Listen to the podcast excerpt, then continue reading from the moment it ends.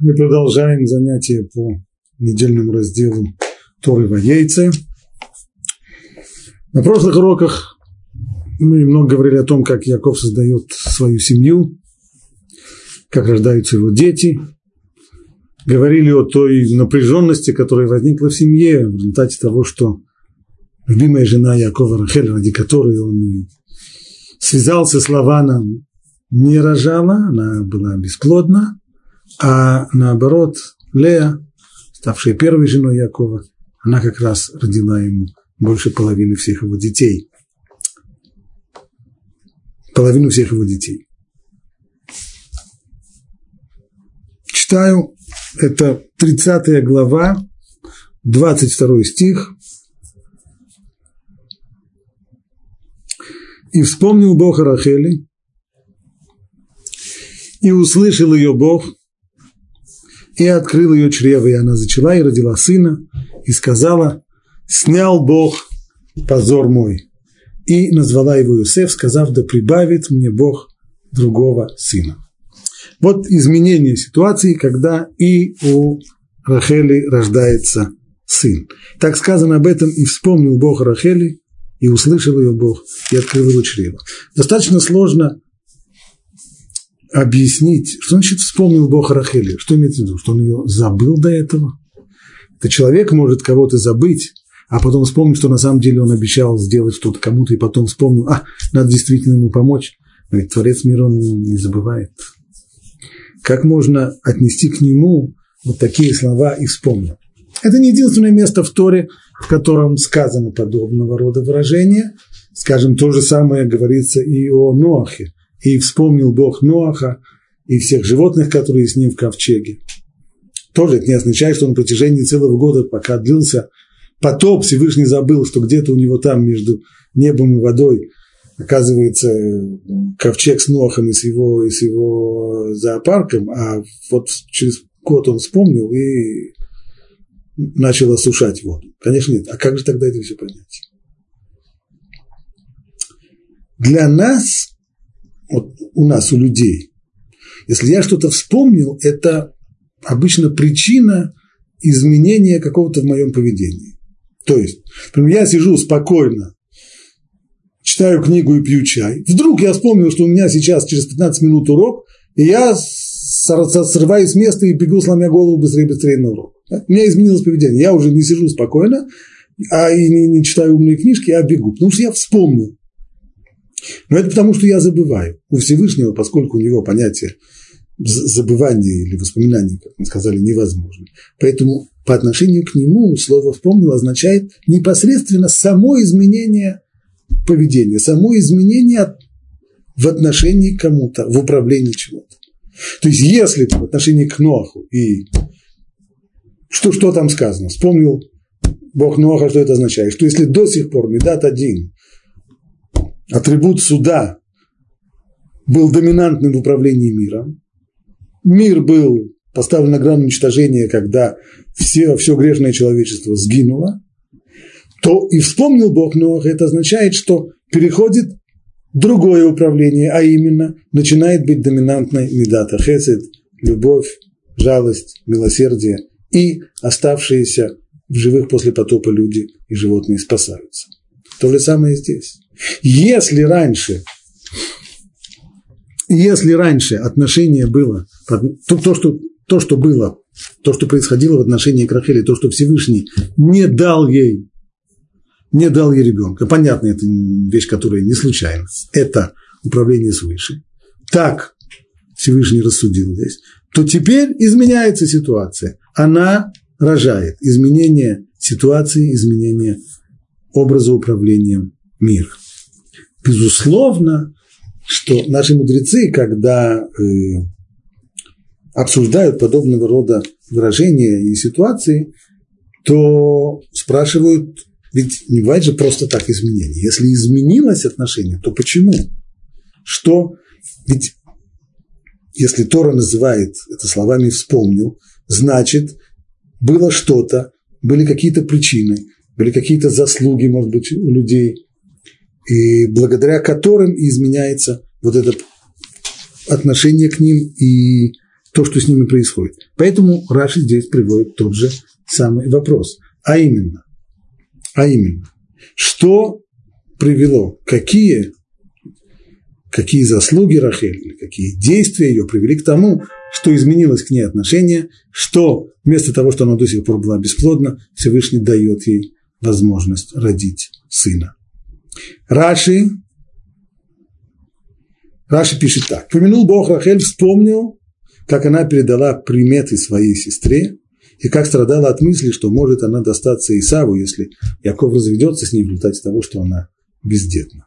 То есть, каковы причины, каковы причины изменения, каковы заслуги, которые привели к тому, что Всевышний все-таки дал ей, дал ей ребенка, это прежде всего то, что она в свое время вот самая главная заслуга, очевидная, о которой мы говорили в конце прошлого урока, то, что она передала приметы своей сестре, чтобы спасти ее от позора в ту самую брачную ночь, когда отец Лаван хотел, подменил Рахель, старшей ее сестрой Лей.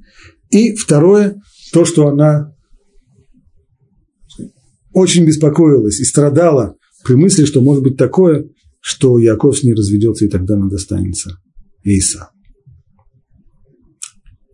И она зачала и родила сына, и сказала, снял Бог мой позор.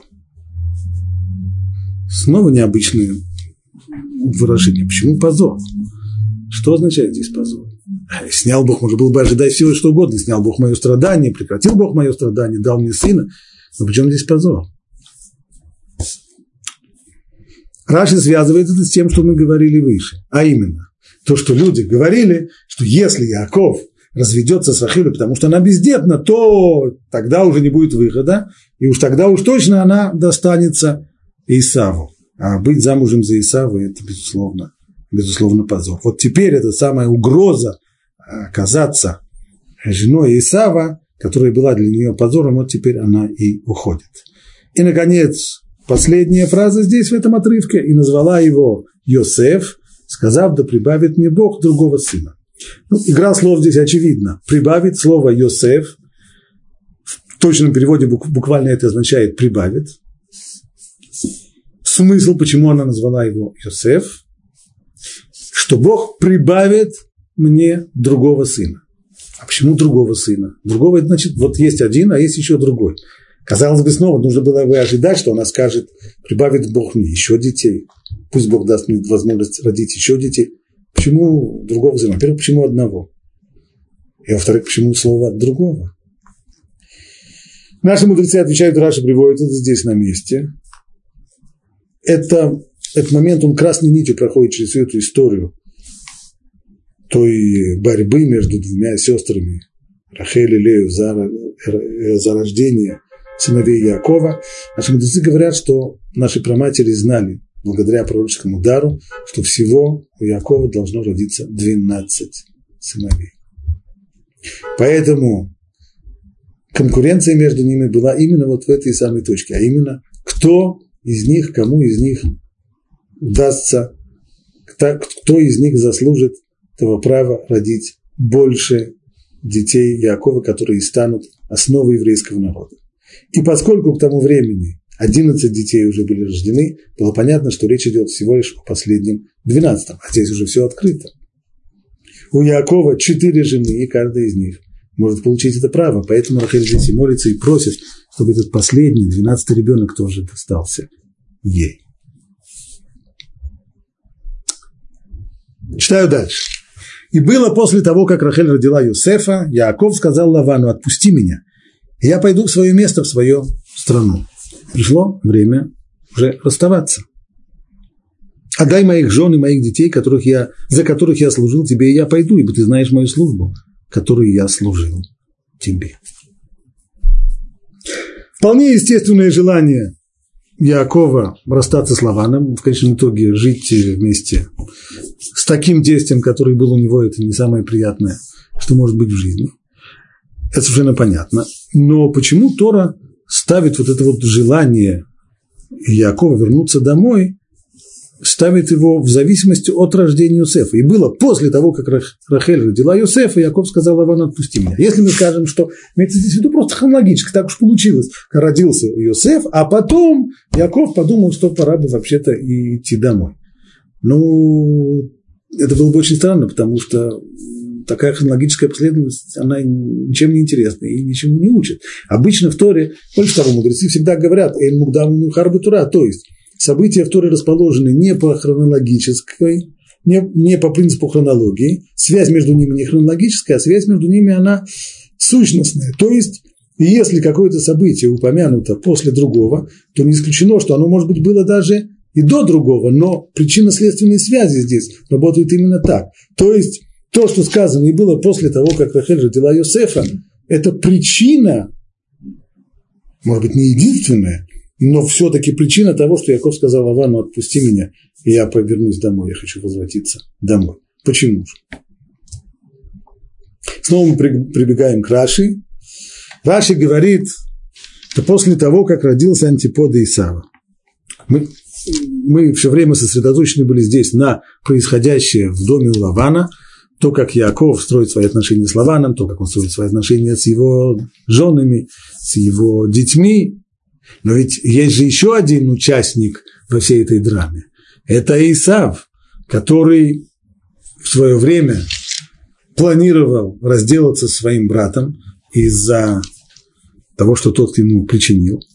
И, безусловно, возвращение к себе домой, оно, с одной стороны, очень желательно, и потому что хочется вернуться домой в дом отца, и потому что хочется уже расстаться с Лаваном, и, и, и хочется создать свою собственную семью, а не быть все время под, под крылышком у тестя. Все это понятно. Но, с другой стороны, возвращаться в свою сторону боязно, потому что там же Исав. Но вот теперь, когда родился Иосиф, Яков чувствует себя более, чувствует себя в большей безопасности. Он больше уверен в своей безопасности по отношению к Исаву. Почему? Поскольку родился антипода Исава, ибо сказано, в отношении между Иосифом и Исавом.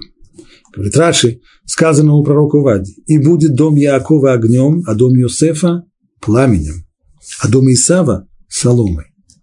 То есть дом Исава соломой, которая сгорит в огне Якова и в пламени Иосифа.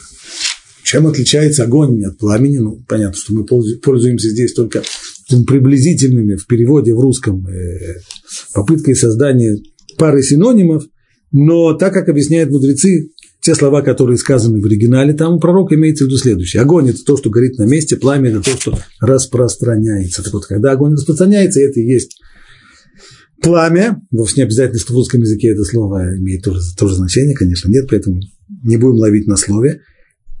Так и продолжает Раши, огонь без пламени не распространяется. Пламя, оно огонь, он только на месте, пламя распространяется, и для того, чтобы сжечь всю солому, нужно пламя, чтобы ее целиком сжечь. Так вот, когда родился Иосиф, которого таким образом Всевышний ставит как антипод Исава, как силу, которая в состоянии противостоять ему, вот тогда уже Яков почувствовал себя уверенным и возложил упование на Бога, и теперь он уже решает возвратиться в свою, на свою родину, в дом отца. Ну, э, в чем проблема? Ведь э, Яков не, не продался в рабство Лавану. Он работал на него, он работал за своих жен, он все честно отработал. Теперь имеет полное право вернуться домой. Имеет право. Но Лаван пытается его остановить. И сказал ему Лаван, если бы я нашел милость в твоих глазах, вот я гадал, что Господь благословил меня ради тебя. И сказал, назначь мне плату, назначь тебе плату от меня, и я дам тебе. На первый взгляд, вроде как все просто. Э, Яков хочет уходить, а Лаван хочет его задержать. Ему жалко терять такого работника. Но в конечном итоге он говорит, знаешь что, давай, давай тебе буду платить. Ведь до сих пор Яков работал практически только за одну кормежку. Ну, можно считать, что он проработал, что он проработал за своих двух жен, да, но кроме этого ни копейки он не получил, только содержание. Теперь для того, чтобы удержать, Лаван ему говорит, ну, хочешь, не уходи, я тебе буду платить. А для чего он тогда рассказывает ему, и сказал Лаван, я гадал, что, я нагадал, что Господь благословил меня ради тебя. Чего он это рассказывает? Что это означает? Каким образом это должно убедить Иакова остаться? Я понимаю предложение заплатить. Зарплата? Понятно. Не иди, не, не становись самостоятельным, не, не начинай раз, разводить свое хозяйство. Зачем тебе это нужно? Я тебе буду платить, и ты таким образом станешь на ноги. Это я понимаю. А что здесь помогает вот эти вот слова? И я, я гадал, Господь благословил меня ради тебя. Интересное объяснение дает этим словам Равиш. Лаван, это мы уже знаем, человек нечестный, лицемерный. Все, что им движет, он не просто хочет оставить Якова, но и желательно оставить Якова в том же статусе, который он был, то есть бесплатный работник, чтобы он работал, работал хорошо, как работал до сих пор. Но при всем при этом это еще и, бесплатно. Он не сразу, не сразу он соглашается на то, чтобы платить. Обратим внимание прежде всего еще раз на тонкость в тексте. Читаю еще раз. И сказал ему Лаван, если бы я нашел милость в твоих глазах, я гадал, что Господь благословил меня ради тебя. И сказал, назначь мне плату, от меня я тебе дам. Зачем второй раз влезают сюда слова «и сказал»? Между двумя фразами Лавана. Фраза первая «Я гадал, что Бог благословил меня ради тебя». И вторая фраза «Назначь мне плату от себя». Если бы было это все продолжением речи то не нужно было бы вставлять сюда еще слов «и сказал». Если сюда встав, влезли слова «и сказал», значит, здесь была пауза. Обычно пауза возникает в результате того, что человек, к которому обращаются слова, он отвечает. Ему говорят что-то, тот отвечает. В ответ Лаван бы ответил, знаешь, что э, давай я тебе буду платить. Значит, уже в первых словах, после первых слов, что я я гадал, и вот так у меня пришло, я нагадал, что Бог благословил меня ради тебя. Здесь уже Лаван ждет, что Яков что-то ему ответит, и, может быть, даже согласится. И только в отсутствии согласия тогда он переходит уже к, другому, к другим аргументам, а именно к зарплате. Говорит Равирш, то, что Лаван здесь сделал, он хотел сыграть на, э, на благочестии, на религиозных чувствах Якова. Как он понял? Что наверное, люди религиозные, они любят, когда другие ценят, и обращают внимание, ценят их благочестие. Так вот, и он здесь тоже закатывая глаза к небу и говорит, ну, это факт. Когда Лаван к нему, когда к Лавану пришел Яков, только самое их первое знакомство, Лаван вовсе не был состоятельным человеком. Настолько было дело плохо, что даже скот, овец, который у него было, пришлось, приходилось пасти его младшей дочери, Рахели. Теперь наоборот. Теперь он уже состоятельный человек. У него, благодаря Якову, который работал, у него действительно появилось имущество. Ты что думаешь, это просто так, говорит Лаван? Это я понял, я нагадал. Бог, которому ты служишь, он благословил меня ради тебя. Поэтому я не хочу, чтобы ты уходил. Это праха, это все свыше, это не просто так.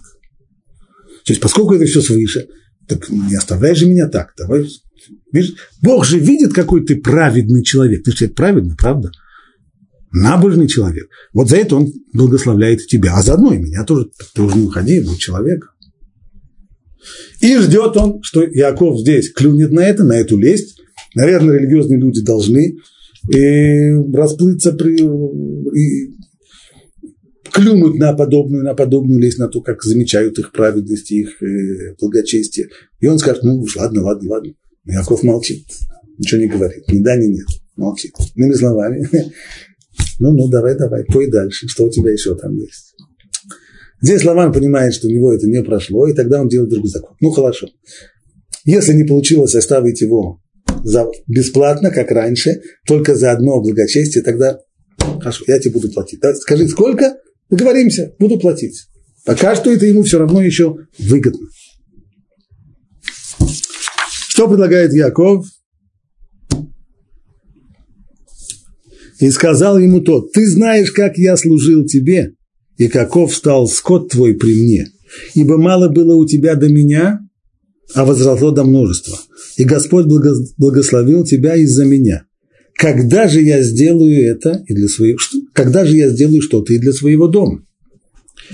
Сначала Яков напоминает им и соглашается, факты они есть, известные обоим, да, действительно. В начале, в начале их знакомства Лаван был несостоятельным человеком, теперь он стал богатым человеком, и это благодаря Якову. Согласна. А теперь же я должен сделать для себя. Не очень понятно. Какая связь между тем, что это было благодаря Якову, что богатство Лавана возникло благодаря Якову, а теперь он должен делать для себя. Что он должен делать для себя? Бог его благословил, благословил, и хорошо. А что теперь для себя? А ответ он простой. Это все верно, действительно, Бог меня благословил. Только ты не ищи какие-то такие сверхъестественные причины тому, что Бог меня благословил. Бог меня благословил, конечно, потому что я работал. Я работал вовсю, честно и много. Поэтому пришло время, чтобы Получается, что я умею работать. Если я умею работать, Бог меня еще и благословляет. Так пришло время, эти мои способности к работе, что я бы их потратил на создание своего дома. С тобой я работал, ты уже, слава Богу, человек богатый. Так дай, дай мне возможность мою, мою работу направить на создание своей собственной семьи.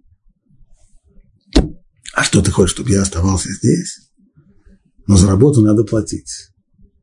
За благочестие, за набожность, это я согласен, за это, за это плати, за это не берут деньги. Есть, конечно, сегодня люди в наше время, которые хотят получать деньги за то, что они религиозные евреи. Ну, Якова это было. Но за работу надо платить, конечно. Хочешь, чтобы я работал, это платят. А, а, а, а, а если нет, так, э, так я пойду работать на себя. И сказал он, ну, так что мне тебе дать? Я понял, говорит Лаван. Давай, говорит, Тахлес. Сколько? И сказал Яков, не дашь мне ничего. И если сделаешь мне вот это довольно неожиданное, тот говорит, сколько? Ответ на это – ничего. Но сразу после этого, если сделаешь мне вот это, то я опять буду пасти и стеречь твоих овец. А именно, Какое же предложение? Я пройду сегодня по всему твоему стаду мелкого скота и отдели оттуда всякий скот с крапинами и с пятнами и всякую скотину бурую из овец. То есть овец бурого цвета, не белых, а бурых. И с крапинами и пятнами из коз. И вот это будет моей платой. Что? И свидетельствовать будет за меня моя справедливость перед тобой в будущее время. Когда придешь смотреть мою награду, всякое без крапин и пятен из коз, и бура из овец – это украдено много. То есть условия его таковы.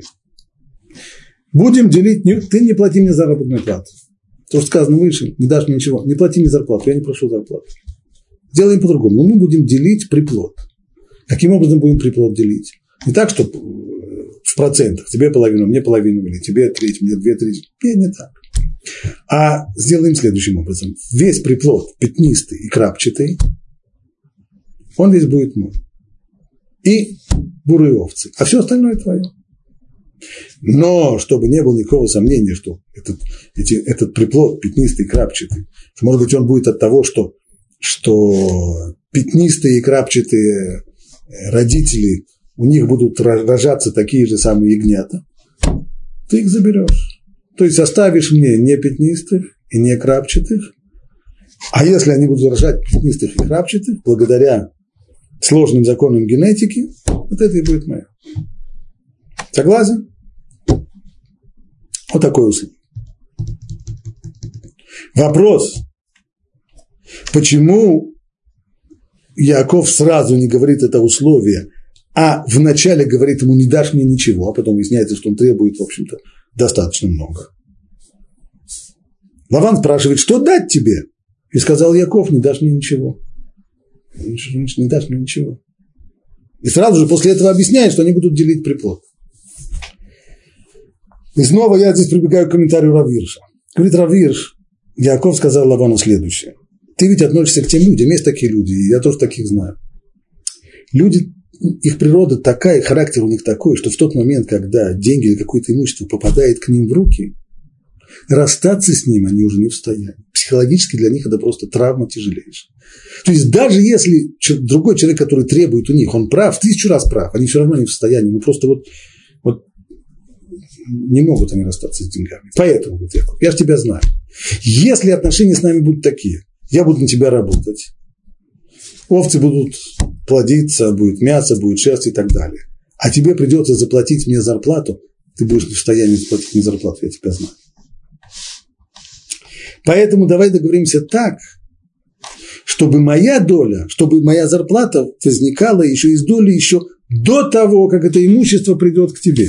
Чтобы мы сам приплод уже делили, чтобы у тебя не было, чтобы ты не стоял при ситуации, когда от полученной тобой прибыли тебе придется мне платить зарплату. Ты не будешь на это способен. Поэтому договор у нас будет другой. Ты мне не дашь ничего. Я знаю, что если попадет к тебе, то ты мне ничего не заплатишь. Поэтому давай договоримся по-другому. Вот как мы будем делить приплод. Тебе, мне будут пятнистые и крапчатые, а тебе все остальное. И Лаван сказал, ну да, пусть будет по-твоему. Ну, дай бог, вполне хорошие условия, зарплату платить не надо, а уж что уж если, что уже может там народиться крапчатого и пятнистого, если, если мамы с папой, козы и овцы не будут ни крапчатыми, ни пятнистыми. И отделил он в тот день козлов пестрых и с пятнами, и всех коз с крапинами и с пятнами, и всех, что с белизною, и всех бурых овец, и отдал их в руку сыновьям своим. Хотя он должен был отделить только пятнистых и крапчатых, но на всякий случай он отделил еще. Еще и с белизной, и с белыми пятнами, еще и с такими пятнами, на всякий случай. И еще дальше написано, и и назначил расстояние в три дня пути между собой и между Яковом. То есть стадо Лавана теперь разделилось. Есть стадо Лавана, которое пасет Яков, стадо Лавана, которое будут пасти его сыновья, а Яков же пас остальной скот Лавана. Для чего Тора подчеркивает остальной? Остальное имеется в виду, понятно, так как они разделили, то, что разделили, то и Яков. Остальное имеется в виду оставшиеся, от слова остатки. То есть, на всякий случай Лаван отделил и не только вот пятнистых и крапчатых, и, и с пятнами такими, с пятнами другими, но и даже те, которые не пятнистые, не крапчатые, а просто они выглядели здоровыми и сильными, на всякий случай он их тоже отделил. Таким образом, Якову остались слабые, больные, э, еле-еле-еле, вот такой вот скоп, остатки.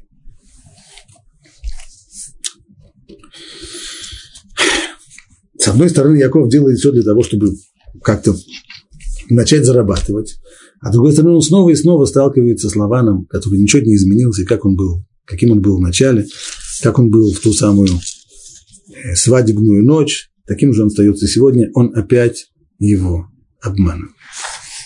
Как быть? Читаю дальше. И взял себе Яков свежих прутьев белого тополя, орешника и каштана содрал с них белые полосы, обнажив белизну, которая напротив, и поставил прутья, что ободрал, в стоках у водопоя, куда овцы приходят пить, против овец, и они разгорячались, приходя пить. И разгорячались овцы перед прутьями, и рождали овцы с пятнами на коленях, крапчатых и пестрых. Не очень ясно, для чего Тора говорит здесь пятнами на коленях, а вроде как об этом не было разговора опять, на коленях или на голенях. И отделял Яков ягнят, и ставил скот лицом к имеющим пятна на коленях и ко всему бурому скоту Лавана. И держал свои стада особо, и не оставлял их вместе со скотом Лавана. То есть постепенно-постепенно тот приплод, который рождался в соответствии с уговоренными условиями, он их отделял и делал из них отдельную отару, а стадо Лавана было отдельно. И было. При каждом разгорячении крепких овец Яков ставил прутья в корытах перед глазами этих овец, чтобы разгорячались перед прутьями. А когда запаздывали овцы, то он не ставил. Тоже непонятно. Куда запаздывали овцы? На водопой они приходили не вовремя. И доставались запоздалые Лавану, а крепкие Яков и разбогател этот человек чрезвычайно. И было у него множество мелкого скота, и рабынь, и рабов, и верблюдов, и ослов. Что здесь происходит? Что это за ухищрение, которым прибегает Яков? А может, они вообще нечестные? Он каким-то образом может здесь влиять на то, какого рода приплод будет? Понятно, что даже сегодня при всех чудесах техники очень трудно попытаться повлиять на то, что родится. Может быть, у Якова были какие-то сверх, сверхзнания, как, как, каким образом это достигать. Тогда, может быть, он в этом обманул Лавана. Лаван не знал, что у него есть такая возможность. Влиять на приплод, так что весь приплод будет в соответствии с его желанием. Но с другой стороны, те ухищрения, которые он делает, они выглядят максимально наивными из-за того, что есть прутики, у которых пестрые, в которых немножко счищена кора, так из-за этого, глядя на эти прутики, овцы будут рожать подобного же рода. Как все это понять? Прежде всего, мы видим, мы обратили внимание, вдруг среди пятнистых и крапчатых появлялись какие-то с пятнами на голени, потом появляются еще с белыми, еще с какими-то пятнами. Откуда это? А это не случайно. В дальнейшем Яков сам упоминает, что Лаван многочисленно, часто изменял условия договора. То есть Лаван приходил к нему в стадо, видел, что у него родилось много крапчатых, приходил и говорит, знаешь, что давай, давай так, давай со следующей недели изменим условия. Нет, не крапчатые, а тебе будут пятнистые. Хорошо. Через месяц Лаван мог прийти и сказать, нет, значит, давай, давай все поменяем. Не крапчатые, не пятнистые, а вот тебе, те, у которых есть вот э, пятно на шее, вот, вот эти будут тебе. Или в следующий раз тех, у которых есть э, на, на ногах, вот такие как чулки белые, белые кольца на ногах, вот такие будут тебе. Он постоянно менял. Понятно, что в таких условиях, даже если бы Яков обладал какими-нибудь невероятными знаниями, как влиять на приплод, он ничего бы не смог достигнуть, потому что по ходу дела, если, предположим, он мог привести к тому, что, что, овцы э, что, что во время беременности овцы получали вот плод такого характера, с, с такой окраской, такой, потом через две недели приходил Лаван и говорил, все, давай менять, тебе вершки, мне корешки, или тебе, тебе корешки, мне вершки, и так далее. Так, ну, так чему это все могло помочь? Понятно, понятно и очевидно, что то, что происходит, происходит по велению свыше, и тот, кто устраивает все это изменение приплода, это Всевышний. Это очевидно. Тогда зачем Яков э, делает, делает все, эти, все, все эти действия с прутиками? Одно из двух. Либо это для того, чтобы как-то отвлечь внимание Лавана. Либо просто это минимальные его усилия. Мы же знаем, что полагаться на чудо не следует. В общем и целом Яков уповает здесь на Всевышнего, на то, что Всевышний увидит, насколько Лаван бесчестен, насколько тот мошенник, как он пытается его обобрать, и защитит его и даст возможность. Это да, но при всем при том необходимо, и это очень важно, чтобы человек прикладывал и свои усилия для того, чтобы чудо, которое произойдет, вмешательство свыше, чтобы оно облачилось в одежды этих самых усилий. Поэтому он и делает вот свое, свои усилия, принимает минимальные меры, ставит эти самые и, э, прутики. И все-таки одна деталь здесь остается непонятной. Как сказано и было, при каждом разгорячении крепких овец, ну, крепких это условный перевод, в общем-то, Яков ставил прутьев корытах перед глазами этих овец, чтобы они разгорячались перед прутьями. А вот когда запаздывали овцы, он не ставил. Получается, он не каждый раз ставил эти прутики. Было, когда он ставил прутики, а было, когда не ставил. А это почему? Вот были те, которые запаздывали, перед ними он не ставил. Что не запаздывали? Как это понять? Раши объясняет, здесь приводит, приводит здесь объяснение согласно торгуму, то есть согласно переводу на арамейский язык Конкилуса, имеется в виду поздно рождающий. То есть среди овец есть такие, которые рождают быстрее, а есть, которые рождают позже. Ну и что, в чем здесь дело? И э, однажды я слышал объяснение профессора-биолога э, Юда Феликс, он объяснил это следующим образом.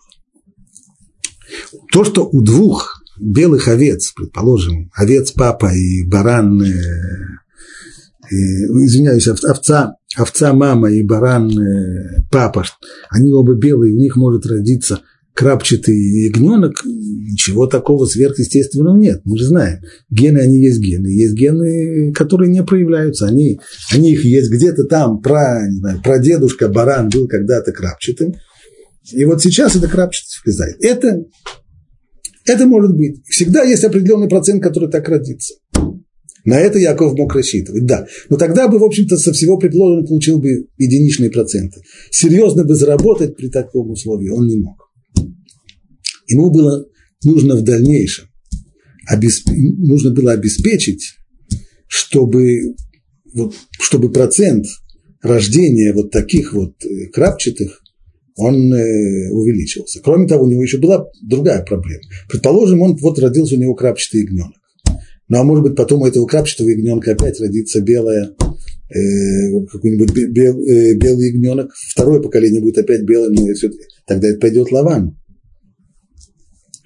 Поэтому он искал возможность как бы обеспечить так, чтобы вот эти вот качества э, крапчатости, пятнистости и так далее, чтобы вот эти гены, чтобы они оказались не рецессивными, а чтобы они оказались доминантными, чтобы они проявились и в следующем поколении. Таким образом он должен был здесь выводить.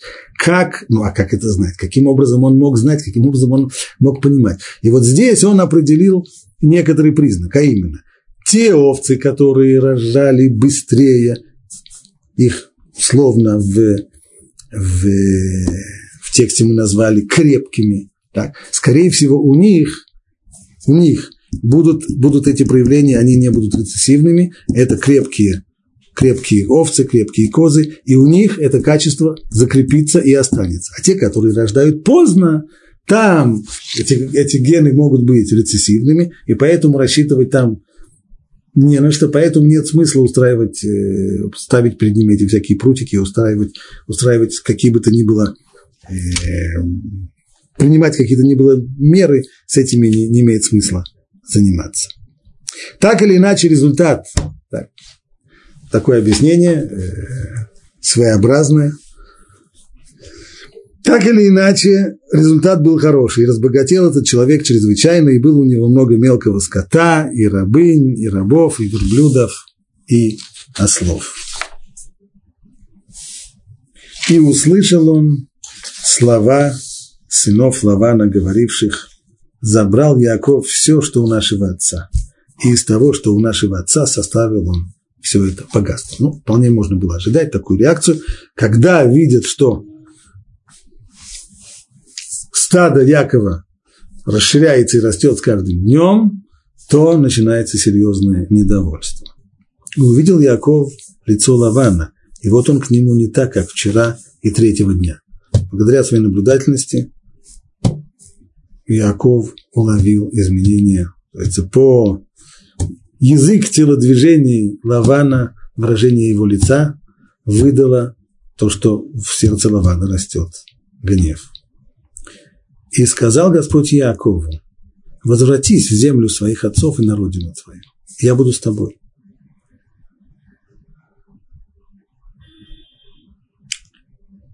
И послал Яков и призвал Рахель и Лею в поле к своим овцам. И сказал им, я вижу по лицу вашего отца, что он ко мне не таков, как вчера и третьего дня. Но Бог моего отца был со мною. Вы же знаете, что я всей силой своей служил вашему отцу, а отец ваш глумился надо мной и переменял мою плату десять раз. Но Бог не дал ему сделать это зло. Если он говорил, крапчатые будут тебе награду, то весь скот рождал с крапинами. А если он говорил, пестрые тебе будут в награду, то весь скот родил пестрых. И отнял Бог скот у вашего отца и дал мне. И однажды во время разгорячения скота я взглянул и увидел во сне.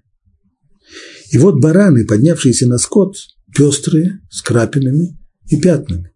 И сказал мне ангел Божий во сне, Иаков. И тот сказал, вот я. И он сказал, подними свои глаза. И посмотри, ведь все бараны, поднимающиеся на скот, они пестрые, с крапинами и с пятнами. Ибо я вижу все, что Ламан делает с тобой. Я Бог, которому ты помазал памятник в Бейтеле и дал мне там обет. А вот теперь встань, выйди из этой земли и возвратись в свою родную землю. Я ответила Рахель и Лея и сказали ему, есть ли нам еще доля в наслед... и наследство в доме нашего отца? Ведь мы для него чужие, ибо он продал нас и проел наши деньги. Ибо все богатство, которое отнял Бог у нашего отца, это наше и наших детей. А теперь же все, что сказал тебе Бог, делай. Попробуем разобраться с этим э, отрывком. Этот отрывок предшествует принятию решения Яковом, который решает уйти из дома Лавана, причем уйти, не предупредив Лавана в этот раз, не так, как в прошлый раз он ним говорил, а уйти без предупреждения. То есть, в общем-то, бежать от Лавана.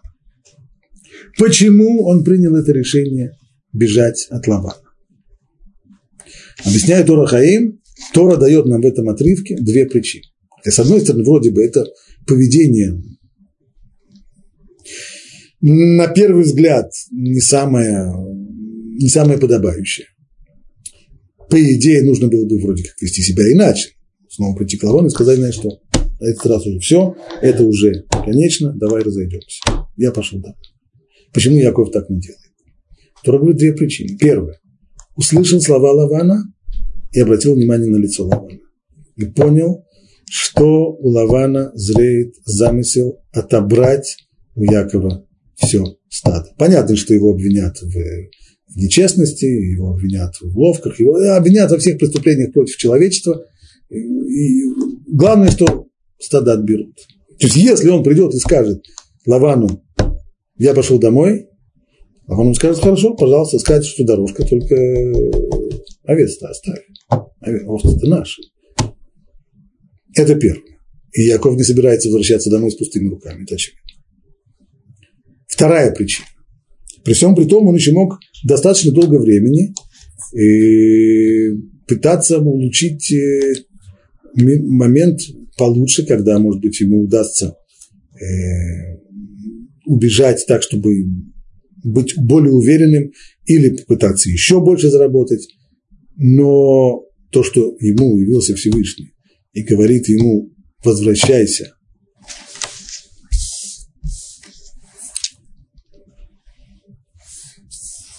возвращайся в свою страну, потому что нужно исполнить клятву, которую ты когда-то дал, уходя в Бейтеле, и дал там обед, и обязался сделать там место для принесения жертвоприношения и молитвы, пришло время его исполнять. Поэтому Яков больше не медлит, он решил уходить немедленно, Всевышний от него этого требует. Понятно, что Всевышний может защищать его и находясь у Лавана тоже. Это не то, что другого выхода нет. Выход есть, но поскольку Всевышний требует, требует возвращения в свою страну, требует разрыва связи с Лаваном и исполнения своей клятвы, то Яков делает это немедленно.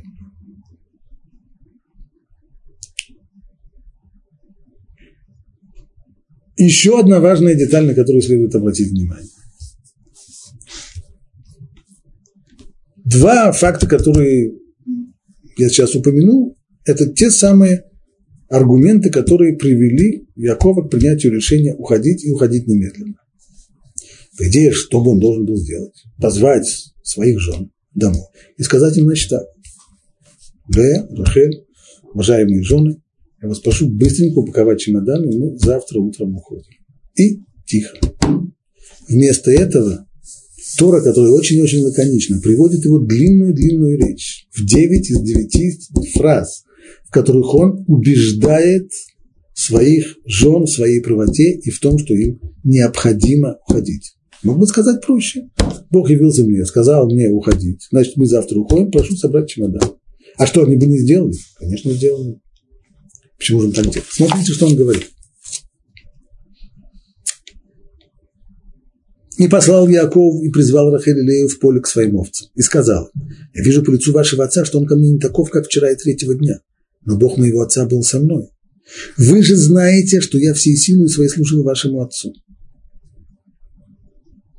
А отец ваш глумился надо мной и применял мою плату десять раз. Кстати, десять раз э, в, в оригинале не сказано десять раз, а сэр это муним. Это не десять раз, это десять счетов. Говорят наши мудрецы, счет имеется в виду, ну, самое первое множество после единицы, так, множество, потом это десятки. Значит, имеется в виду 10 десятков раз. То есть 100 раз он, а, он изменял условия нашего договора как минимум 100 раз. Есть такое предание, что известно, один из очень интересных комментаторов Торы, Абимуши Алжир, который жил в Цфате, э, во времена Бет Юсеф, Раби Юсеф Кару во времена Аризаль. Так вот, как-то у него была дроша, и в этой дроше он попытался восстановить из текста Торы 100 возможных вариантов изменения, то, каким образом, каким образом э, Лаван изменял условия, каким образом он его обманывал. Сто раз. И вот э, предание говорит, что присутствующий, присутствовавший на, этой, на этом уроке Аризаль, он потом сказал, что среди всех людей, которые были в синагоге, был и был дух самого Лавана. Когда тот прослушал эту лекцию, то он честно признался, что на самом деле он делал всего 98, а вот последние две идеи, которые высказал э, Даршан, вот они очень интересные, но он их, он их на практике не сделал. Вот жалко, если бы ему тогда пришло на ум, он бы обязательно, обязательно бы это сделал. Сто раз менял. Для чего он все это рассказывает? Прежде всего, чтобы, вы, чтобы его жены поняли, что на самом деле претензии к нему абсолютно неуместны. Все, что он сделал, он сделал честно. И это не благодаря своим этим выкрутасам с, с прутиками, с которых он снимал кору. Потому что ведь отец, отец ваш менял условия договора сотню раз. Это значит, что на самом деле, если бы да, я же умел делать какие-то такие фокусы с прутиками, все равно это ни, ни к чему бы не привело. Это было только свыше. Как он говорит, Бог моего отца был со мной, только он меня защитил. Это он все это сделал. Здесь ни при чем. Если он говорит, крапчатые будут награды, то весь род родил с. А если он говорил, пестрые будут награду, то весь скот родил пестрых. Все было именно так, хотя он мог это менять каждую неделю. И отнял Бог скоту вашего отца и отдал мне. Однажды во время развлечения скота я взглянул и увидел во сне, что вот бараны, поднявшиеся на скот, пестрые, с крапинами и пятнами. Что он здесь имеет в виду? Хотя вот всех баранов с, с пятнами, с крапинами, всех, всех пестрых, их увел. Так, таков у них был договор. Что та масть, которая должна была быть по договору, та масть из приплода, которая должна была быть по договору, которая должна была отходить к Якову, именно этой масти самцов Лаван отбирал себе в свое стадо. Но когда овцы спариваются, то он видит во сне, что бараны, которые спариваются, им, и с ними именно те самые, которых Лаван убрал, которых Лаван отбирал. И все-таки чудесным образом это так было. Как это было чудесным образом? Раши говорит, очевидно, ангелы исполняли здесь, э, занимались здесь курьерской службой и приводили во время спаривания, привозили этих самых э, Э, пестрых баранов для того, чтобы те спаривались с овцами Якова, и потом их отвозили снова обратно. Так или иначе, это, очевидно, это явное чудо, никаких здесь, ничего здесь кроме чуда, в общем-то, и не было. Харамбан отмечает здесь еще одну важную деталь как, он, как ангел говорит Якову, и вот смотри, бараны, поднявшиеся на скот, пестрые, с крапинами и с пятнами. Какие они были, пестрые, или они были с крапинами, или они были пятнами? Или были не то, и другое, и третье? Нет, говорит Рамбан, именно так. Были сначала пестрые, потом с крапинами, а потом с пятнами. Что это значит? Все в зависимости от условий, как было сказано. Если Лаван приходил и говорил, давал менять условия, у нас будут договоры сейчас на пятнистые то с этого момента все бараны, которые спаривались с овцами, были пятнистые. Если Лаван говорил крапчатые, бараны были крапчатые. Говорил такие, вот такие. То есть то, что ему было показано во сне, это именно то, что Всевышний его охраняет. И каждый раз, когда Лаван изменяет условия, то и масть баранов изменяется в соответствии с этими условиями. И сказал мне ангел Божий во сне Яков, сказал, вот я. И он сказал, подними свои глаза и посмотри. Все бараны, поднимающиеся на скот, пестрые, с крапинами и пятнами, ибо я вижу все, что Лаван делает с тобой. То есть я здесь вступился за тебя, ибо ты имеешь дело с мошенником. Я Бог, которому ты помазал памятник в Бетеле и дал мне обед, и теперь встань, выйди из этой земли и возвратись в твою родную землю. Вот здесь заканчивается речь Якова. Почему я об этом так подробно говорю? Потому что несмотря на то, что Якову достаточно было сказать всего лишь одну фразу своим женам. Сказать вот так, значит так. Бог сказал мне возвращаться, мы возвращаемся, пакуем чемодан. Завтра с утра выходим. И они бы это сделали. Но человек всегда должен помнить, что если он хочет добиться от своих домашних чего-то, он всегда должен постараться сделать так, чтобы им хотелось этого сделать.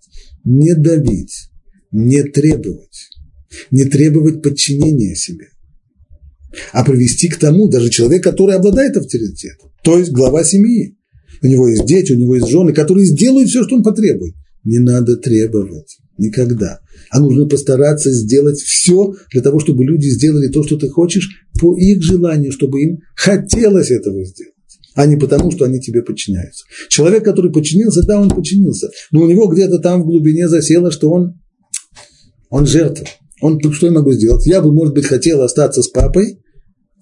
Ну, что делать? Муж сказал уехать, вот, вот я и покусь. Не-не-не.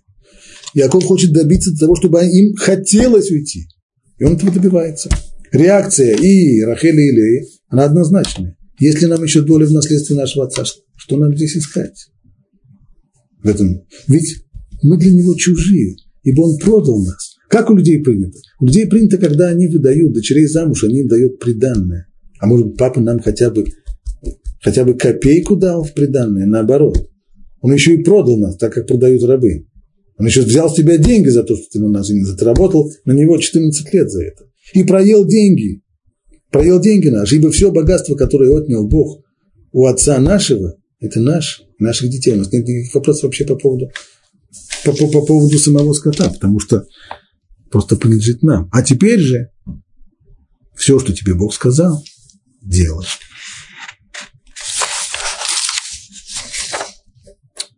И встал Яков и поднял своих детей и жен на верблюдов. И увидел весь свой скот, и увел весь свой скот и все свое имущество, которое приобрел, свой собственный скот, который он приобрел в Падан Араме, чтобы идти к Ицхаку, своему отцу, в землю Кинаанскую. А Лаван пошел стричь овец. И Рахель похитила Терафим, что у ее отца. А Яаков похитил сердце Лавана, арамейца, потому что не известил его, что убегает. Итак, Яаков уходит, не сообщив Лавану. Ну и понятно, когда люди расстаются, человек начинает собирать свое имущество. И всегда возникает вопрос, так, это мое или это, или это тестя? Мое, видите, мое. Точно так же у его жен. Это мое или это папы? Кому это принадлежит? И, безусловно, всегда, когда два человека расстаются, всегда потом возникают вопросы. А почему, почему ты это берешь, почему ты это не берешь, а это чего это? Тора говорит здесь, указывает две кражи. Две вещи он называет кражей. Что же взяли у Лавана? Ни копейки. Первое. Рахель взяла терафим, который у ее отца. Мы еще не очень понимаем, что это такое. Второе. Яков похитил сердце, как сказано в тексте. Яков похитил сердце Лавана. Что это значит похитил сердце? Это гневат дат, ментальная кража. Что он означает? Когда один человек вводит другого в заблуждение для того, чтобы получить какие-то преимущества. Например, если человек своим те преимущества, которые, ну, в общем-то, в другом случае он бы не получил. К примеру, если студент списывает на экзамене, а потом сдает эту свою работу как свою, она на самом деле списанная, и он за эту работу потом получает высокую оценку, получает аттестат, а потом на основании этого получает зарплату с прибавкой за э, степень или за, за аттестат и так далее. Вот перед нами гневат дат, ментальная кража, введение заблуждения, то есть тех людей, которые дают ему оценку, аттестат и потом надбавку к зарплате, он вводит их в заблуждение, потому что он этой оценки не заслужил, он этого не знает, он это списал. Или человек, который всячески пытается выказать свою любовь и расположенность кому-то, кого-то он, в общем-то, с трудом терпит, но поскольку тот знает, ну, ну поскольку тот человек, он, например, начальник, или он, не знаю, его родственник, который может ему оставить в наследство э, крупные суммы, то вот такое поведение и есть гнева. Да. Значит, что же похитил Яков у Лавана, похитил его сердце, это значит, он ввел того в заблуждение чем он вел того заблуждение? В том, что не сказал, что он уходит? Не только, не только. не сказал, не сказал, достаточно было бы сказать, что и не сказал. А Яков похитил сердце Лавана Арамейца, не известив его, что он убегает. Скажи просто, а Яков не известил его, что убегает. Понятно? Если убегать, так не возвещают. А комментаторы объясняют, что имеется в виду вот что. И, что он никоим образом своим поведением не дал Лавану понять, что он понимает, что, из, а, что отношение Лавана к нему изменилось. Не было никакой настороженности в его, в его поведении, не было каких-то попыток расположить к себе Лавана. То есть Лаван мог себе представить, что Яков не замечает того, что отношение Лавана к нему изменилось, и тем самым Лаван не был на чеку. Лаван расслабился. И если бы Лаван почувствовал, что Яков знает уже, что тот к нему относится нехорошо, и тем самым его план отнять у Якова стада мог бы быть в опасности, то Лаван тогда повел бы себя по-другому. Но вот Яков именно так здесь позволил себе это сделать. Почему он позволил себе это сделать? Здесь подобного рода ментальная кража, введение заблуждения, оно позволено, потому что иначе Яков попросту остался бы без копейки. Лаван бы отобрал бы у него все, что есть. Это было бы нечестно, и он бы ушел с пустыми руками точно так же, как он когда-то, 20 лет тому назад, пришел к Лавану с одним посохом в руках. А первая кража. Что означает эта первая кража? Что такое терафим? В дальнейшем Лаван называет Терафим своими богами. Что это значит? Что были здесь какие-то изображения башков, и их э, Рахель своровала, а ей они зачем? Зачем ей языч... статую языческих богов, когда это вещь, которая в доме у Лавана, ее не может быть, в доме, в доме у Якова ее не может быть, потому что не может быть совсем. Как же тогда понять?